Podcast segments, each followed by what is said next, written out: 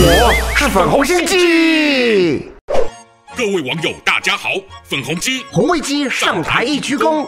今天要介绍的大陆网民用语就是“湖绿”，是指湖水般的绿色吗？哈哈。这起源保证你猜不到边儿，出自论坛上有位 ID 叫做“狐绿”的网友发表了对一篇电影的评论及剧情介绍，引起许多人对那部片子的关注，但大家都遍寻不着这部电影的存在，结果才知道这完全是这位狐狸瞎说的？所以“狐狸”就变成是你们所说的忽悠的代名词喽？哼！算您还有点小聪明，而且你爱当动词、名词、形容词来用都行，总之都离不开一个字义“假的”。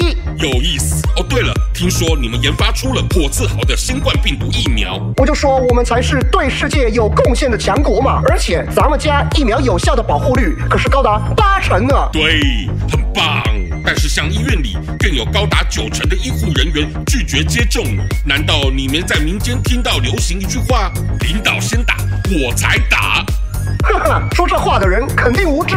这疫苗可是国家挂保证的呢。嘿嘿，就是因为共产党挂的保证很糊绿，难怪连高知识的医护人员也害怕。你你又在乱用词造句来污蔑我们伟大的党。我会这么说，可不是在糊绿你哦。你你还说？今天可别过分了你。观看你们国产疫苗出事的记录。